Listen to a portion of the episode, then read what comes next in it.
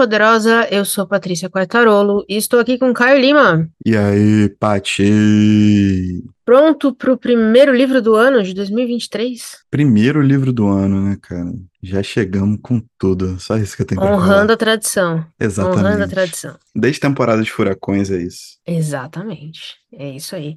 Também de uma latina, né? A gente tá indo muito bem com essa nova, com a literatura contemporânea da América Latina. Tá um estouro. Meu Deus. Tá Ah, difícil segurar. deve ser por isso que a gente defende aqui há cinco anos, que tem muita gente foda, né?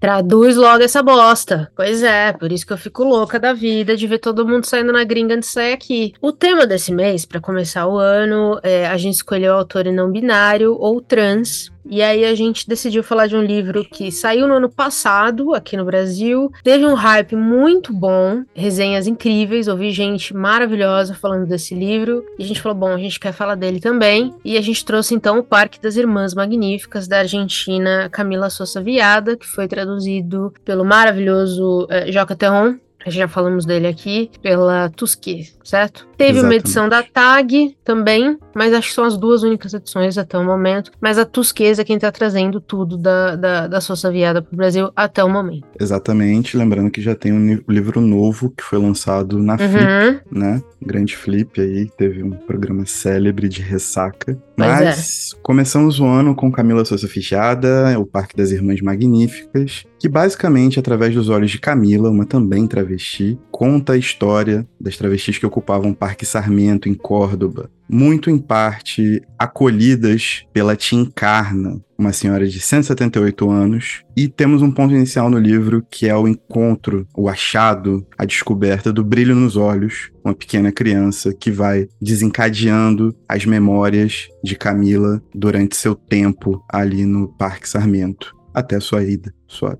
partida, sua saída. Muito bem. Ótimo resumo. Você participou de alguma. A Camila tava na Flip, né? Tava, ela tava na Flip, sim. Você participou de alguma mesa dela? Cara, participei daquele jeito, né? Eu não tava bem nunca, assim, né? Tava meio lá, meio cá. Mas eu assisti a mesa principal, que ela fez junto com uma autora brasileira que agora me foge o nome. E eu acho que é muito interessante ver a Camila hoje e procurar vídeos de apresentações, palestras, ou até mesmo da Camila como, como atriz e ver como ela meio que transformou a, a, a própria forma como ela se apresenta. Parece que até um, como para se resguardar um pouco da fama, do, das pessoas vindo descobri-la e querendo saber coisas. Porque a Camila da Flip, assim, ela tava muito bem humorada, muito simpática sempre, mas não sei, ela parece que esbarrava, tipo, tinha um, um muro ali, sabe? Sendo, até porque ela ficou muito famosa pelo, pela apresentação dela, dela no TEDx em 2013, que é muito tocante, muito comovente. A Camila aqui da Flip, o que eu pude observar, não só da mesa, mas das ruas, assim, dos comentários, foi de uma assertividade, que é uma característica dela, mas também de uma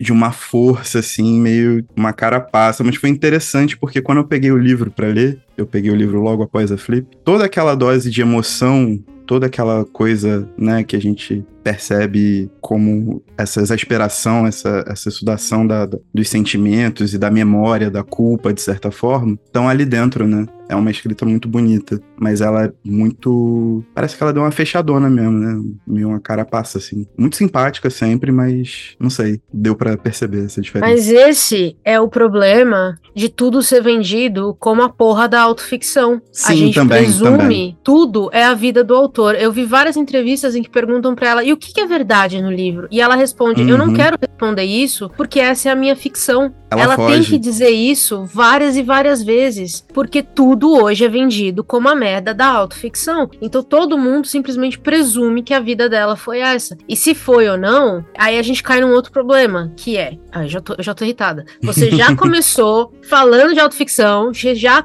me colocou nesse, nesse ponto, mas o problema aqui é que ela conta uma história que é muito familiar, né? Quando a gente fala de travestis. Que é, elas são muitas ali chutadas de casa pela família, que não aceitam quem elas são, né? É uma história muito familiar. E aí é, elas não conseguem emprego, né, em nenhum tipo de emprego, elas não, muitas não conseguem estudo, então elas têm um, uma escolha única de, de emprego para se manter, porque vivemos num mundo em que você precisa de dinheiro, você precisa ter alguma, alguma ocupação, ter alguma renda. Então elas, elas vão se prostituir. E aí ali elas formam uma, uma família né, uma, uma família adotiva. É uma história muito, muito, não é normal, mas é uma história muito comum, infelizmente. Sim. E aí, o problema que acontece é como as pessoas só ouvem essas histórias elas automatic, automaticamente presumiram que essa é a história da Camila também. Eu acho que ela ficou de saco cheio de responder isso. Eu acho que tem dois pontos complementares que você cita e que a gente pode puxar um fio. Que normalmente a gente comenta sobre o autor no final, mas aqui a gente já entrou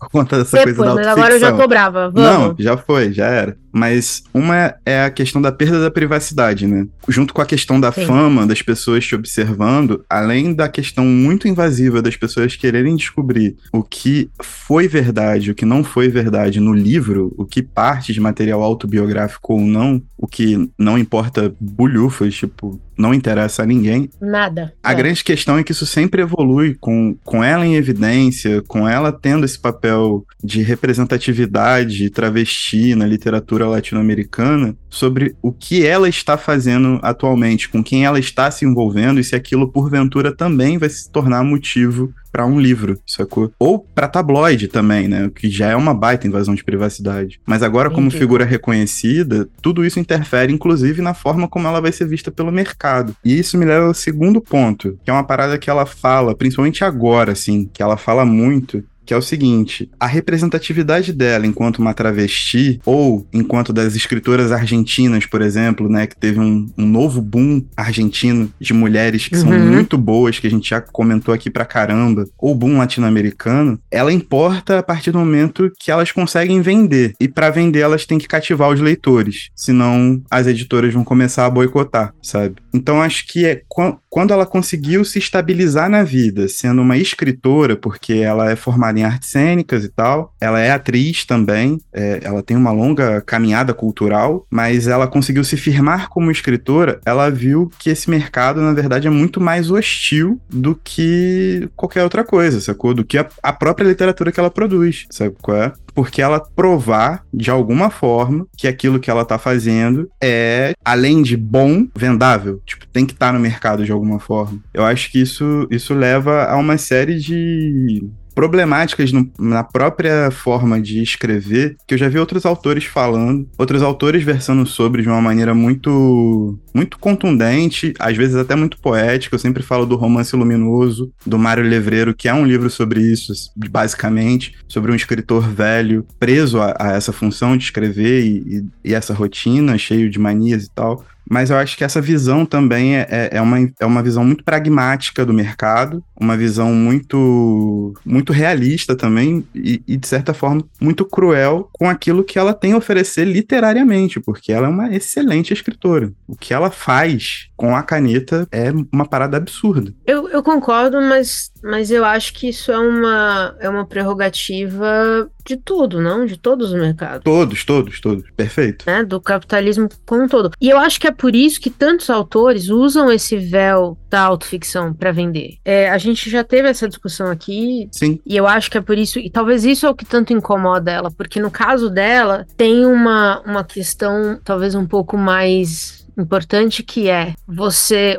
Alguns autores usam ah, eu tirei da minha vida para escrever esse livro, meio que querendo agregar algo à história, né? Então, para vocês despertar terem um interesse. É, despertar o interesse. O que ela tá querendo dizer é: leiam o livro como a ficção que é. é tirem os seus preconceitos de, de, uma história única de travestis. Porque o livro é mais do que isso, né? O fato, e eu acho que é, ela colocar uma, um bebê no meio, você trazer uma inocência no meio daquela violência toda, é, ela tá mostrando ali que. Você falou do TED Talk, tem um TED Talk muito bom sobre isso da própria Chimamanda, que é o perigo da história única, né? De você uhum. saber uma história única sobre um grupo e você só se pegar aquela história e achar que aquilo, todo mundo daquele grupo só tem aquela experiência de vida. E eu vi em algumas, em algumas entrevistas, assim, pode ter sido uma. uma eu, eu, eu, talvez estivesse projetando alguma coisa, mas eu vi ela incomodada real com essas perguntas de o que, que é verdade e o que não é no livro. Porque ela também dá o nome de Camila, né, pra uma das travestis. Então, aí o povo fica em povo. Parece, aparentemente, só existe uma Camila no mundo, não, duas pessoas não podem ter o mesmo nome. Então, eu acho que no caso dela, esse, essa coisa da autoficção não é. É o contrário. Ele não serve necessariamente para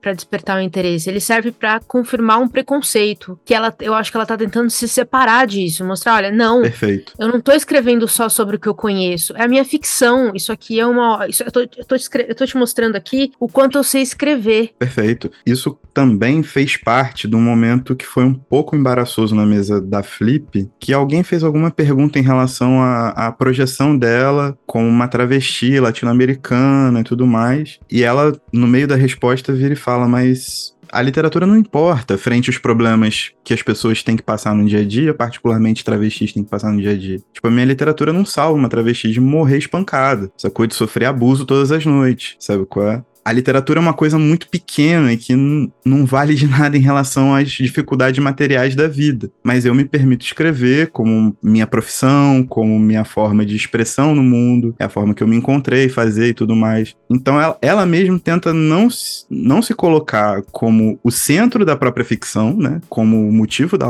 da ficção, como uma voz única de esperança ou de representação de uma comunidade, como uma vanguarda de uma literatura latino-americana, de um novo boom latino-americano. Ela tenta escapar dessas pressões todas. É bem interessante a postura dela, porque é uma análise muito material de mercado e de como todas essas funções vão sendo empurradas e de como muitos, muitos escritores diferentes dela acabam assumindo parcialmente ou, ou até assumindo totalmente a postura para se manterem relevantes e conseguirem sobreviver no mercado, porque ainda assim é uma profissão, as pessoas precisam pagar suas contas, elas precisam continuar escrevendo, elas têm um sonho, né?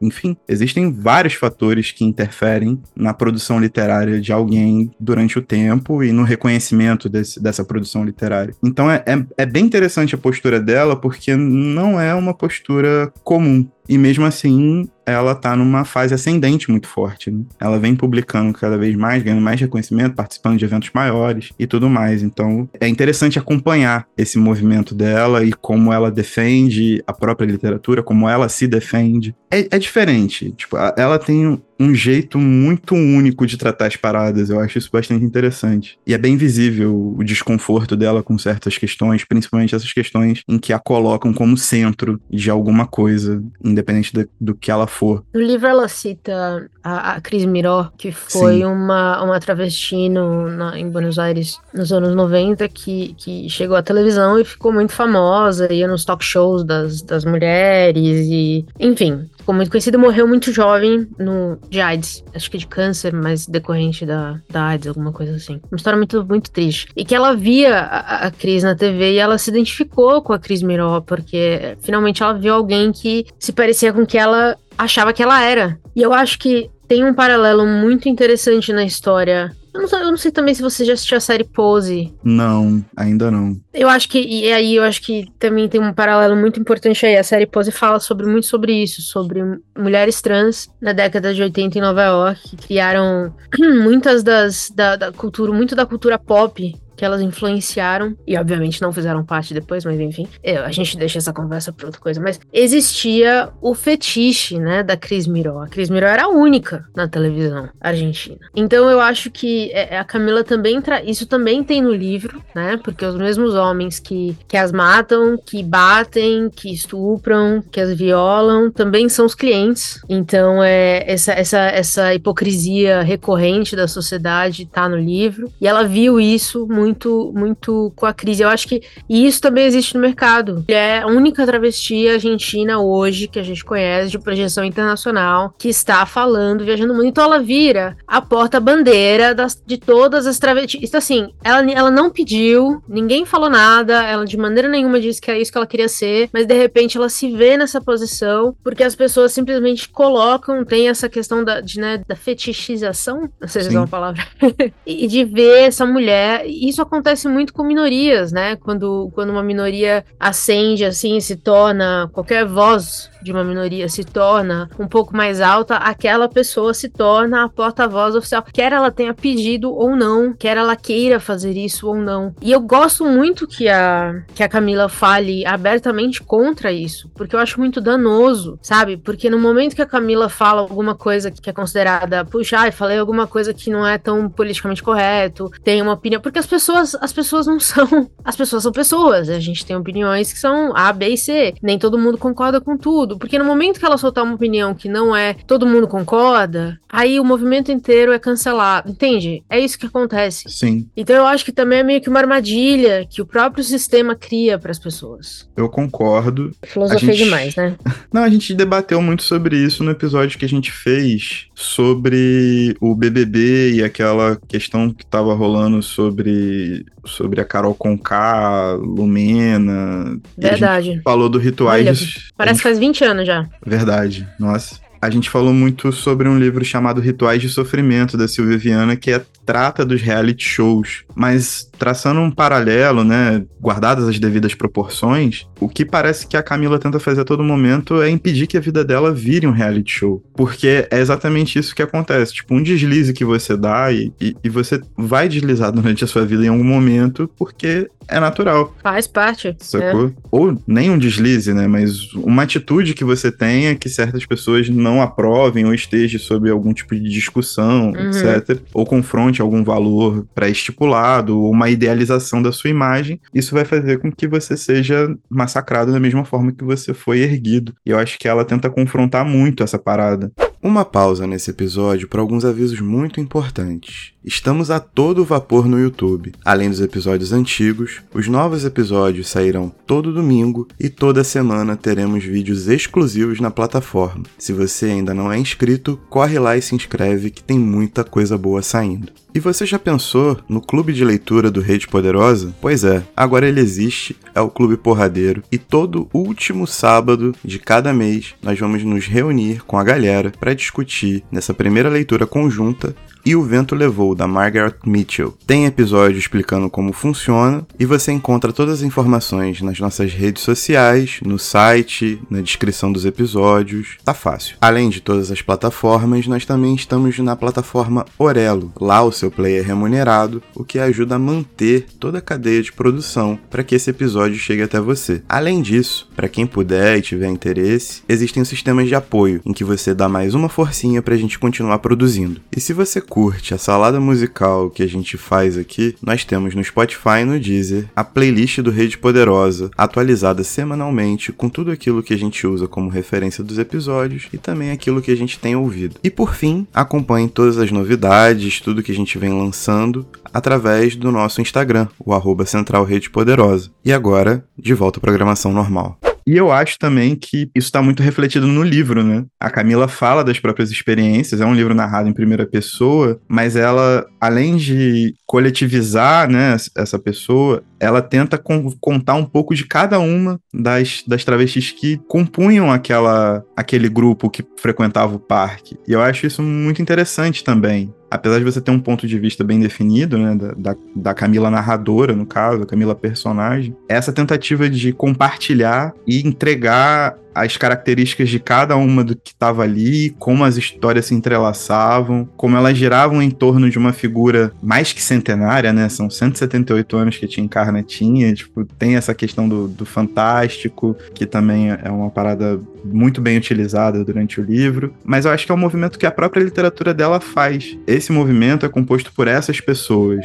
e eu tô escrevendo uma personagem que vai apresentá-las a vocês como se fosse uma grande, uma grande crooner, uma grande MC, né? fazendo uma referência ao hip hop, que é uma cultura que eu tô, que eu tô mais acostumado. Existe essa, é, para mim existe essa profusão, assim, essa tentativa de dar mais cores, mais vozes e mais individualidades ao movimento que não só as individualidades da própria, seja da própria autora em relação à sua postura com tudo que tá acontecendo na vida dela, seja a personagem Camila. Contando os anos que ela viveu no, frequentando o parque, né? E eu, eu lembro que a gente, a gente leu A Guerra Não Tem Rosto de Mulher, Sim. da Svetlana, e tem uma cena que eu sempre achei muito marcante no livro, que é no meio da guerra, uma mulher narra como ela foi ajudar uma outra mulher a dar à luz. E elas ouviam de fundo os, os tiros e tudo mais. E, e aí eu, eu lembro que aquilo foi muito, para mim, foi muito marcante de você trazer uma criança ao mundo no meio de tudo aquilo que estava acontecendo. Porque era literalmente assim, né? Era, era aquela.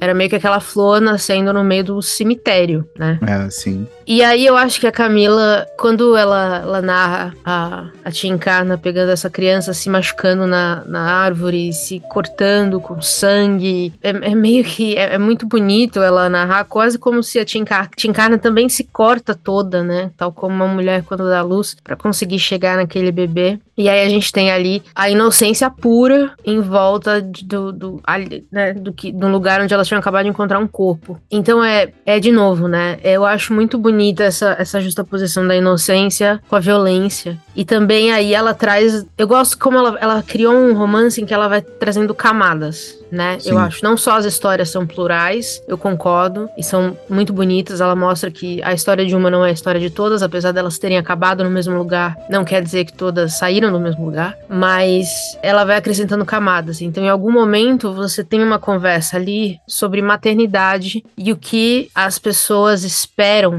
de, de uma família, né? Porque aquele menino, de repente, que não ia ter ninguém, e se caísse no sistema podia ser completamente abandonado, de repente tinha uma família, mas que nunca ia ser aceita pela, pela sociedade. E aí a tia Encarna, para poder ter o sonho de ser mãe, tinha que reverter quem ela era na rua, né? Ela tinha que voltar a ser homem. Então, assim, vira uma, uma cebola, né? Onde você tem que ficar tirando partes para aquela família poder dar certo. Então, assim, uma belíssima construção ela fez ali com aquele com a história daquele bebê, do começo ao fim, porque o fim. E eu acho muito interessante que o ponto central dessa história seja Tim Encarna, que é essa figura que abraça todas as outras, né? Mas ao mesmo tempo, para Tim Encarna poder se dedicar ao brilho dos olhos, que é, que é o garotinho que ela encontra, ela desfaz do relacionamento mais estável que ela teve, né? Com o Homem Sem Cabeça ela dá um pé na bunda do cara. Então, tipo assim, existe também uma questão de, entre aspas, e uma... com ela mesma. Ela com deixa ela de mesma. ser a tia encarna quando ela sai de casa. Perfeito. É, é, muito, é muito bonito a forma como a Camila narra isso, porque não deve ter sido fácil, sabe? Exato. E aí que eu acho que, assim,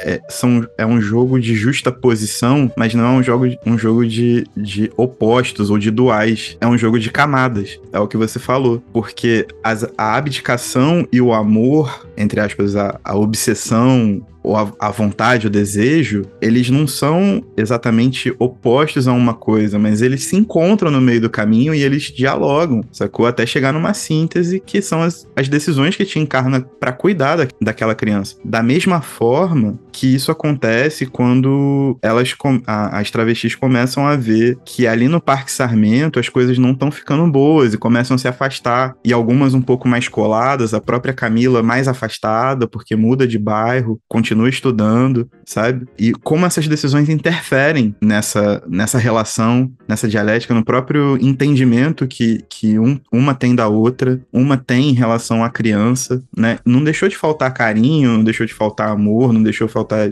a relação. Mas ela muda, ela se transforma. E essas camadas se justapõem dentro das possibilidades que elas têm. Eu acho isso muito bonito e muito tocante, é muito sensível, sacou? Você lê cada passagem, você relê cada passagem de uma forma muito, muito profunda de, de analisar como essas relações se constroem. A gente não tá falando de, tipo, duas, três personagens. A gente tá falando de dez. Pelo menos dez ali, tranquilamente. Bem feitas, bem descritas, com profundidade, com, com lastro, com começo, meio e fim dentro da história, né? Dentro do enredo. Uhum. É muito grande, é um esforço muito grande. Eu acho muito, muito interessante como esse livro consegue ser tão sensível, tão bonito e ao mesmo tempo ser tão dilacerante. Sabe qual é? De cortar o coração mesmo. Em várias passagens, várias passagens. Mesmo nas mais bonitas, é, é de cortar o coração. É sempre meio que, que uma dor permanente, sabe? É, e isso te leva a uma tensão constante durante a leitura. Isso vai te colocando dentro de, de realmente você ficar a flor da pele. Tipo, é uma parada muito engenhosa. É muito maneiro.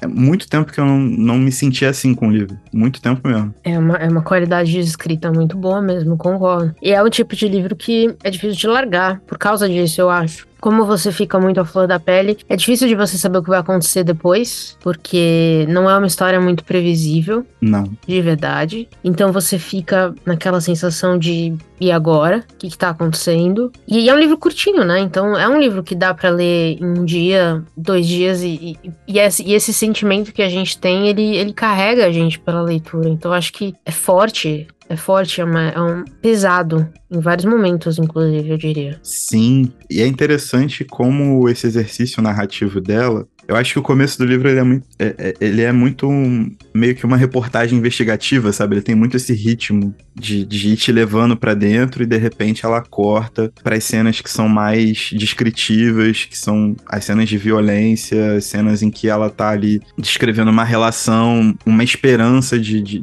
de relação frutífera, mas no final das contas, assim, é só mais uma relação em que, por exemplo, a própria Camila é violentada, sacou? Mas a Camila pela narrando polícia. pela polícia, pelo, por um amante que ela teve que abandonou a menina depois de, de ter mijado o quarto todo e feito várias atrocidades. Mas ela consegue deixar você a par daquela esperança. E você fica, caraca, agora a Camila vai dar certo, pô. Achou, achou o maluco da vida dela, vai ficar show. Na página seguinte, o porradeiro volta, a decepção vem, tipo, bum, sabe?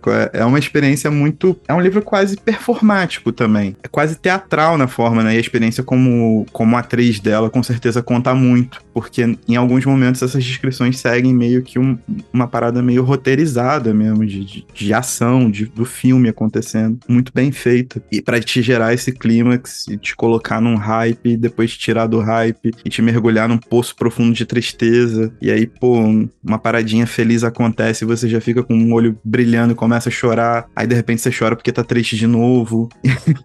é isso, cara. É, é, um. Assim, é um mergulho muito intenso, muito intenso. E muito gostoso de ter. A, a literatura que a, que a Camila produz é, é maravilhosa, né? Fantástica em todos os sentidos. Bom, a gente só leu esse livro, então a gente vai descobrir mais, acompanhar a carreira dela agora. Imagino que. É, tô curiosa para ler esse segundo livro que saiu. E, e, definitivamente é uma autora que eu quero acompanhar, com certeza, porque é, que, é que nem, foi que nem a, a gente teve a mesma coisa com a Meu Chore, né, cara? Bateu, deu certo. Sim. Sim. Tamo, tamo junto, vamos ver o que vem aí. Exato. Só que eu não, eu não vou fazer igual eu fiz com o meu que eu não li Paradise até agora. Eu pretendo ler o da, tanto, tanto Paradise quanto acho que é Sou uma Tola por Te Querer, né? Que é o novo título da Camila. A Camila é tão boa que eu tô, eu tô lembrando do título do livro. Pra vocês terem noção de, de como funciona. Mas é isso, eu acho que é uma autora que eu quero acompanhar tudo. Eu sei que ela já lançou um livro de poemas, inclusive, lá fora. Tem mais livros dela publicados, contos, então tem, tem bastante material dela para chegar também. E ela é muito jovem, né? Ela é muito jovem. Pois é, ainda dá para fazer muita coisa boa.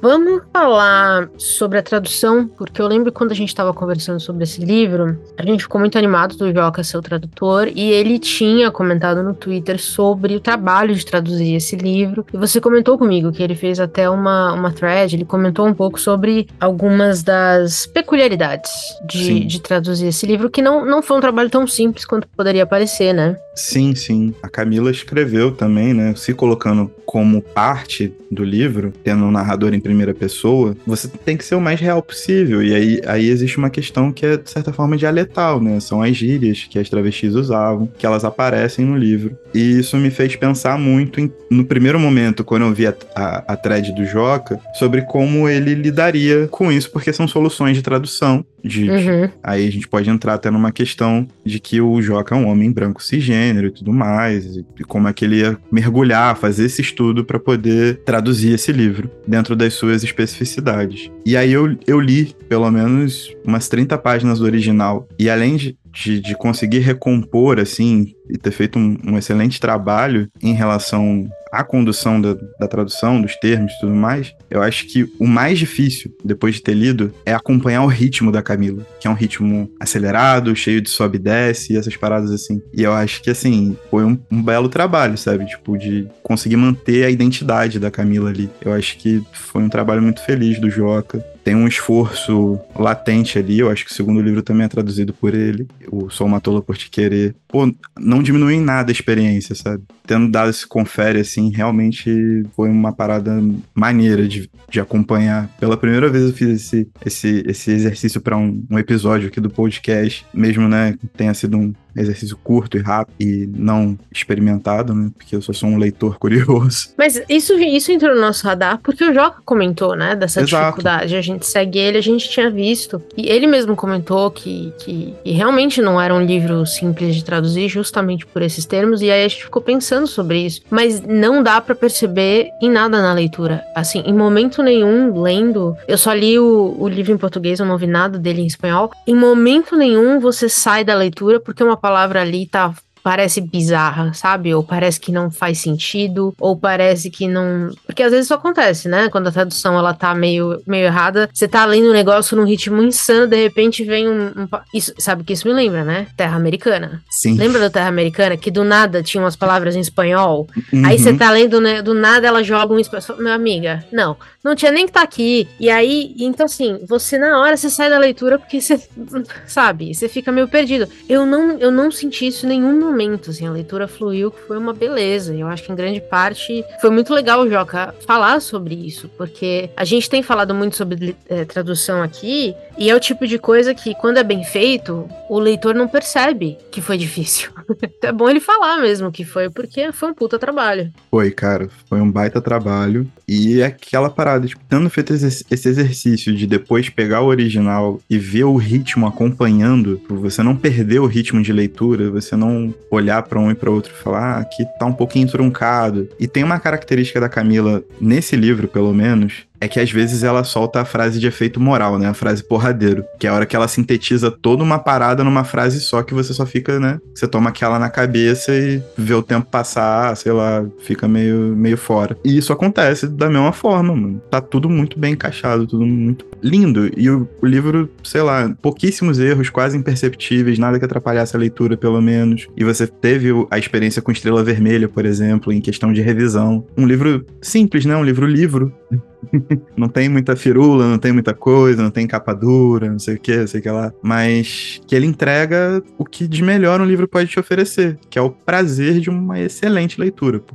o prazer de você estar tá descobrindo uma excelente escritora, de você estar tá vendo um serviço muito bem feito por toda a cadeia, num produto basicamente perfeito, né? Dentro do que ele se propõe, perfeito. Bom, começamos 2023 na porradaria, do jeito que a gente gosta. Eu já tô na metade do livro de fevereiro. Eu diria que vem mais porradaria por aí. O ano tá foda. Nossa senhora, cara. É só o que eu tenho a dizer. É isso. A gente preparou um grande ano. Começamos com um grande livro esperamos ter entregado também um, um grande episódio, acredito que sim por mais que existam aspectos técnicos para falar sobre a Camila, a questão do fantástico, como ela meio que dá uma subvertida nisso, como ela mexe com a questão folclórica, que ela já conhece muito bem desde muito nova, a questão da zoomorfização, né, dos, das personagens que se transformam em animais tudo mais. Eu acho que ele é um livro que ele precisa ser lido com muita emoção. Você precisa se entregar para a leitura. Então, se existe uma coisa que a gente pode fazer nesse episódio para incentivar você a ler,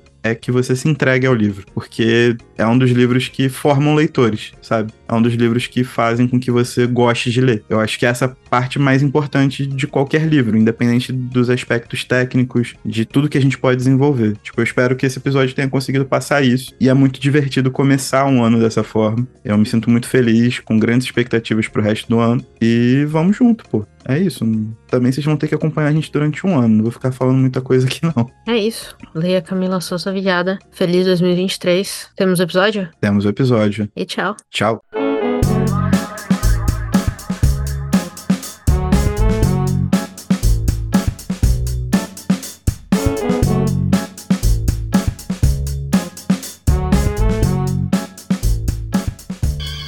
want you to know the power of the underground. We'll fight alone, just as we used to do in those days. All right. Fight just like we used to do.